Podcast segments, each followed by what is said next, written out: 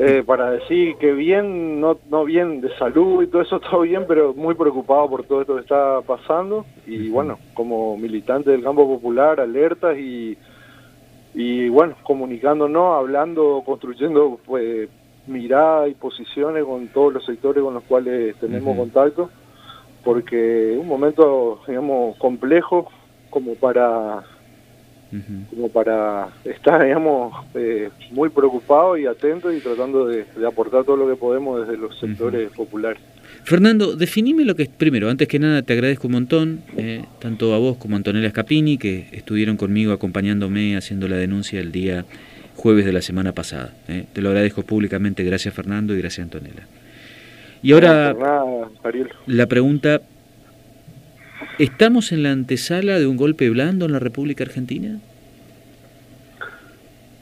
Mm, y todo indica que hay maniobras desatadas, o sea, no hay que indica, o sea, la realidad es clara, digamos, estamos viendo eh, lo que está pasando eh, con la policía bonaerense, hay sectores que ya se están también eh, movilizando o planteando movilizaciones en, otras provincias pero de que se esté desatando un golpe blando, digamos, eh, hay que tener en claro de que, de que nuestro territorio de América Latina es un territorio que está eh, bajo los ojos del, del, poder mundial, digamos, ¿por qué? Porque bueno, durante un tiempo atrás se desataron procesos populares importantísimos de, de, conquista de derechos, recuperación de soberanía, eh, de fortalecimiento de, digamos, de proyectos populares que, eh, que, bueno, lamentablemente ese fortalecimiento no fue suficiente y varias, varias maniobras en distintos países lograron eh, reinstalar procesos como de gobiernos neoliberales de distintas maneras, digamos, Brasil, Paraguay, Honduras, Bolivia es el caso más jodido, digamos, quizá de estos últimos tiempos, con un, con un golpe como el que está, como el que vivieron y vivió el pueblo boliviano y que eh, y que eso ese poder no está dispuesto a entregar fácilmente el, el, el, el control digamos de del, de los territorios que, que, ellos necesitan que estén, digamos, bajo su bajo, bajo su égido, ¿no? eh, Argentina tiene una particularidad muy muy muy importante que nosotros por ahí compartimos esta mirada con, con otros compañeros, que tiene que ver con esto de que para nosotros Argentina es en este momento el, el eslabón débil en el liberalismo en, en, en, en América Latina y a la vez es el punto de apalancamiento posible para, para, para desatar, digamos, una recuperación de los procesos populares en América Latina. A eso es lo que están dispuestos, digamos, y el trasfondo de todo esto es eso, están dispuestos a hacer lo que sea necesario para que eh, este gobierno que, que, que, logramos instalar, digamos, para, para derrotar, digamos, electoralmente a Cambiemos y que podamos eh, generar un clima distinto como para fortalecer, para recuperar derechos y para fortalecer el proceso político interno nuestro, que también tiene proyección, proyección hacia el continente, eh, es lo que molesta y es lo que el, ese poder, digamos, está dispuesto a, hacer lo que tenga que hacer para, para evitar que esto se consolide. ¿Cómo eh, están las organizaciones, cómo están las organizaciones sociales? ¿Qué piensan hacer? Tienen ganas de movilizarse, ustedes los están conteniendo. ¿Cómo, cómo definís eh, hoy lo que le pasa a las organizaciones sociales, Fernando? Mirá, obviamente que la, la voluntad de, defender este, este proceso y este, esta posibilidad, digamos, de, recuperación del rumbo de la, de la patria y para el pueblo, eh, hay una, una necesidad de movilizarse que eh, que también entra en contradicción con la necesidad de, cuidar nuestro pueblo, de que estamos, digamos, particularmente nosotros acá en la provincia, justo en un momento donde están apareciendo nuevos casos de, coronavirus, que tenemos que, estar cuidando a nuestros compañeros, a nuestro pueblo. Eh, pero al momento del llamado, digamos, a movilizar, nosotros tenemos que ser muy orgánicos en esto y, y claro, digamos, estaremos movilizándonos. Eh, por lo pronto es un estado de alerta, de discusión, de salir, porque también hay maniobra, digamos, sobre la, las subjetividades de, los propios compañeros, de los propios trabajadores, eh, tanto los que están ocupados como los compañeros que por ahí, bueno, eh, todavía no lograron recuperar empleo, pero que, pertenecen a los sectores populares, que, que confunden, que pretenden, digamos, poner de lado, del lado eh, incorrecto a la gente, así como nos pasó, digamos, cuando gana cambiemos las elecciones, porque hubo una maniobra terrible sobre sobre la, la comprensión del momento, sobre un montón de gente que no fue, digamos, solamente el histórico porcentaje que tiene la derecha de voto en Argentina el que le permitió ganar mismo, sino que fueron muchos, muchos sectores trabajadores, sectores pobres, sectores que deberían acompañar un proceso de gobierno popular, los que terminaron votando y nos, y, nos comimos estos cuatro años de maldición neoliberal eh, por esas confusiones. Hoy eh, lo que están pretendiendo es que los sectores de trabajadores acompañen también esta jugada, esta maniobra de desestabilización. Eh, eso es lo que vemos, más allá de la...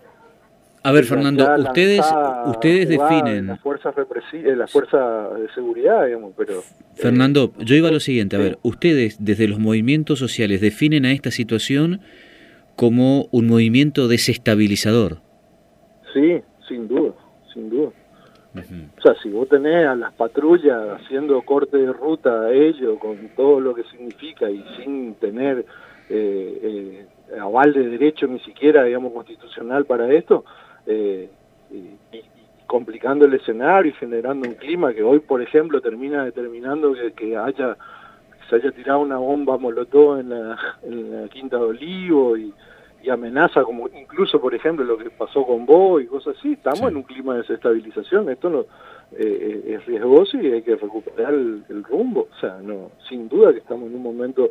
digamos donde donde eh, se está jugando a eso y que tenemos que hacer todo el esfuerzo posible de llamar al, a la reflexión a quienes no no la están viendo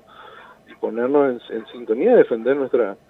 nuestra conquista de la democracia y, lo que hemos ganado de, cambiar el rumbo, del gobierno, más allá que todavía las medidas económicas que se están tomando eh, no se sientan, digamos, fuertemente en el sentido de la recuperación, pero también tenemos que entender que es un proceso que, que, es complejo, complicado, que hubieron cuatro años de devastación y que, esto no se sale así nomás encima con esto de la pandemia, que no que tenemos que cuidarlo entre todos. Y, y bueno, eso todo es favorable también a que, a que, a que la desestabilización tenga un terreno fértil, lamentablemente, donde, donde ir sembrando digamos, estas, estas maniobras, estas jugadas, digamos, donde hay, claramente hay una confluencia de, acciones de parte de sectores de los medios, de la justicia, de los, de la política, del, del también de la, de la diplomacia, entre comillas, digamos, diplomacia eh, de los países centrales para, para intervenir, para, para generar eh, digamos, e-, esta situación acá. Así que sí consideramos que es un momento de desestabilización donde tenemos que hacer todo lo posible para volver a estabilizar, para poner en claro eh, quién es quién y para dónde se quiere ir. ¿Y crees que la sociedad lo está entendiendo, Fernando? Porque ayer notaba, por ejemplo, en redes sociales e incluso en los canales de televisión, eh, muchos decían, yo no estoy con los planeros, estoy con la policía. Es un discurso que, se está dando muy fuerte, están realmente eh, están martillando sobre eso. ¿Cómo lo viven ustedes? Y, y la operación constante de fragmentación hacia, hacia adentro de los sectores populares no es una cosa novedosa, o sea, tiene momentos donde se pone más virulenta y, y por otros momentos, digamos, se logra se logra que, se aplaque un poco, pero eh, eso esa disputa de sentido siempre es una constante, creo que eso es también es central en la pelea política. Eh, una cosa que nosotros siempre planteamos, nosotros no, no, no, no es la meta de, los, de las organizaciones sociales eh, vivir constantemente subsidiado y contenido por políticas públicas de contención. Mm. sino que lo que buscamos es poder reencauzarnos en un proyecto de desarrollo, de, de empleo, de producción, que eh, coyunturalmente tiene que apelar a, medidas como esta. Digo, que sobre eso operen eh, constructores de, sentido, que de hecho lo, lo, hacen, ¿no? Eh, para que eso se vea como, como una política equivocada, eh, es una constante que tenemos que constantemente también dar, la discusión sobre esto porque sin duda que hacen falta esas políticas públicas, pero eh, nosotros hacemos énfasis siempre en que, lo que nos preocupa es que se, que se desate y que se pueda profundizar un proceso de desarrollo. Eh, la operación sobre la subjetividad de la gente, digamos, es, es una, una, disputa constante. Nosotros internamente en las organizaciones eh, discutimos mucho sobre esto.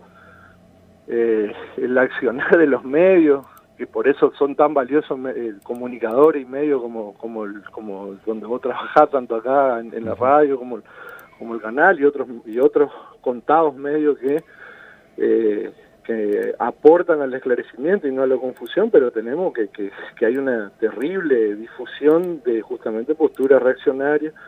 eh, y nos preocupa, o sea, nosotros creemos que no hay que llegar, no hay que llegar, hay que tratar de, esclarecer, de, construir una mirada más profunda, eh, porque estamos ante un, proceso de derechización, de, de, de,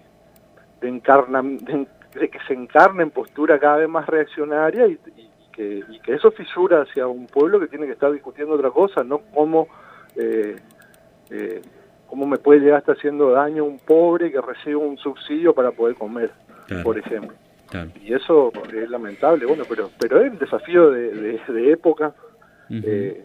no solo que se entienda eso, sino que también podamos salir de eso, que podamos ir hacia, hacia otras políticas que son las que realmente hacen que, haya otro futuro, ¿no? Fernando, te agradezco muchísimo estos minutos, ¿eh? te mando un gran abrazo, gracias. Igualmente, Ariel, gracias y bueno, ahí al pie del cañón para, para colaborar en lo que haga falta en, estas cosas. Estamos bueno charlando con muchos sectores de trabajadores en este momento porque sobre ello hoy también la operación de sentido es muy es, fuerte, digamos, eh, y, y seguramente que los reclamos, nadie duda, digamos, que los reclamos que también un montón de trabajadores plantean sobre lo salarial es absolutamente válido, pero también hay, hay, que, hay que tener una mirada más integral. Eh, las prioridades que se establecen de parte de quienes eh, conducen a, los trabajadores tienen que, que estar muy bien, muy bien planteadas y pensadas y discutidas para que para que no, no estemos, digamos, alimentando un clima que nos lleve para el rumbo equivocado. O sea, que hay que resolver las demandas de los trabajadores eh, porque se merecen, porque necesitan una recomposición salarial, porque hubo cuatro años que reventaron la capacidad de, sostenerse, digamos, con sus ingresos en los trabajadores pero que eso no tiene por qué ser el clima para, para desestabilizar a, un gobierno que, elegimos mayoritariamente para, para resolver estos problemas y no para que para que se nos, nos terminemos digamos poniendo en contra digamos y que, el destino sea incierto no así que bueno agradecido y acá dispuesto a colaborar siempre Ariel un abrazo. Gracias gracias Fernando por tu tiempo. Un gran abrazo ¿eh? buena jornada